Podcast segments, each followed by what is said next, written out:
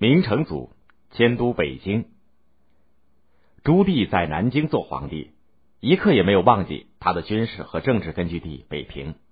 当年，他就把北平改为北京，作为陪都，并着手做迁都北京的工作。北京在辽代和金代的时候都做过都城，元代被称为大都，更成为全国的政治文化中心。虽然在元朝的末年，北京城受到了严重的破坏。经济凋敝，人口减少，但是北京在政治军事上的重要性却更加突出了。当时威胁明朝安全的主要力量仍然来自退守关外的元朝的残余势力，他们一直想打回北京，复辟元朝，把明朝的京城迁到北京，就能够有效的组织力量抵抗元朝残余势力的侵犯。明成祖曾经多次从北京出发征讨瓦剌等蒙古的贵族。明成祖在北京镇守过二十多年，既熟悉那里的一切，又有盘根错节的势力和深厚的感情，建都北京自然就能够巩固他的统治。早在永乐元年以后，明成祖就多次命令江苏、浙江、江西等九省大批富足的居民迁到北京，又在昌平建立他的陵墓。公元一四一六年，他命令文武大臣讨论营建北京城的方案。第二年，任命泰宁侯陈维营建北京的总指挥使，前后从全国各地招募了二十多万工匠、上百万的民工，还有难以计数的军队。建成所需要的材料来自全国各地，百年以上的珍贵木材是从湖广、四川、贵州等地采发的，经过千山万水运送到北京。城墙和城砖则在山东日夜烧制，宫里铺地的金砖，也就是大方砖。则烧制于苏州。营建北京主要就是建宫城，也就是紫禁城和皇城，包括祭坛和官署。明代的紫禁城建在元代皇宫大内的旧址，但是呢略向南移，南北方向上扩大了许多，长九百六十米，东西宽七百六十米，周围的城墙高十多米，东西南北的正中分别有东华、西华。午门、神武四座城门，午门是南面皇宫的南门，叫做承天门，也就是今天的天安门。皇城外有宽五十二米的护城河。紫禁城的宫殿分为前后朝，前朝也就是外朝有皇极、中极、建极三大殿，后朝有乾清宫、交泰殿、保宁宫三大殿。六座大殿都位于全城的中轴线上，布局非常严整。在营建北京的工程中，明成祖重用了一个能工巧匠，叫蒯祥。蒯祥是苏州人，出身于木工世家。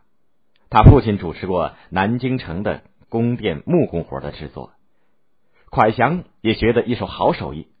建造房屋、估计尺寸、量度长短、布置间架结构和设计，不差分毫。他还精通泥、石、漆、竹等手艺。据说他能够双手各拿一支笔，同时画两条龙。画成以后，两条龙龙身可以完全的重合在一起。蒯祥隶属于工部的管辖。紫禁城开始修建以后，他被明成祖召到北京担任营缮所成，也就是负责工程的设计和施工。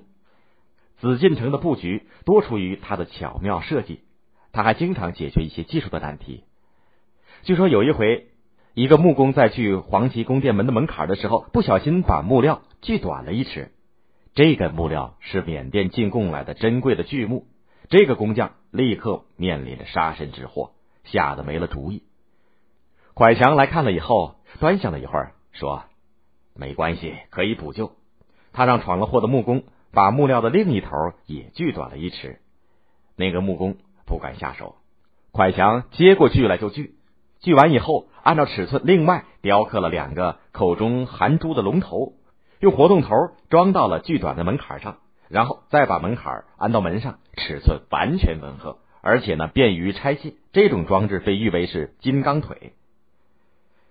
还有一回，宫殿上上梁的时候，一端的头怎么也投不准，在场的工匠毫无办法，又请来蒯祥来解决。他爬到梁上，看准了位置，猛一斧头，两根梁木就服服帖帖的完全吻合到一起了。蒯香因此被人们称为蒯鲁班。后来，他做到了工部尚书，也就是负责建筑制作的最高长官。直到明天顺年间，明朝宫廷内所有的营缮建筑都由他负责。经过多年的修建，北京的宫城和皇城终于基本完成。明成祖于公元一四二零年正式把京城迁到北京，原京城应天府改为南京作为副都。明成祖在北京还让他的大臣姚广孝为他建造了两口青铜巨钟。人们推测，这是因为明成祖在靖难之役当中屠杀过太多的人，心里恐惧，而希望建造这两座充满法力的大钟来保佑他心灵平安。这两座大钟现在还剩一口，重四百多公斤，高七米，外径三米三，上面注满了二十多万字的经文，成了北京的传世珍宝。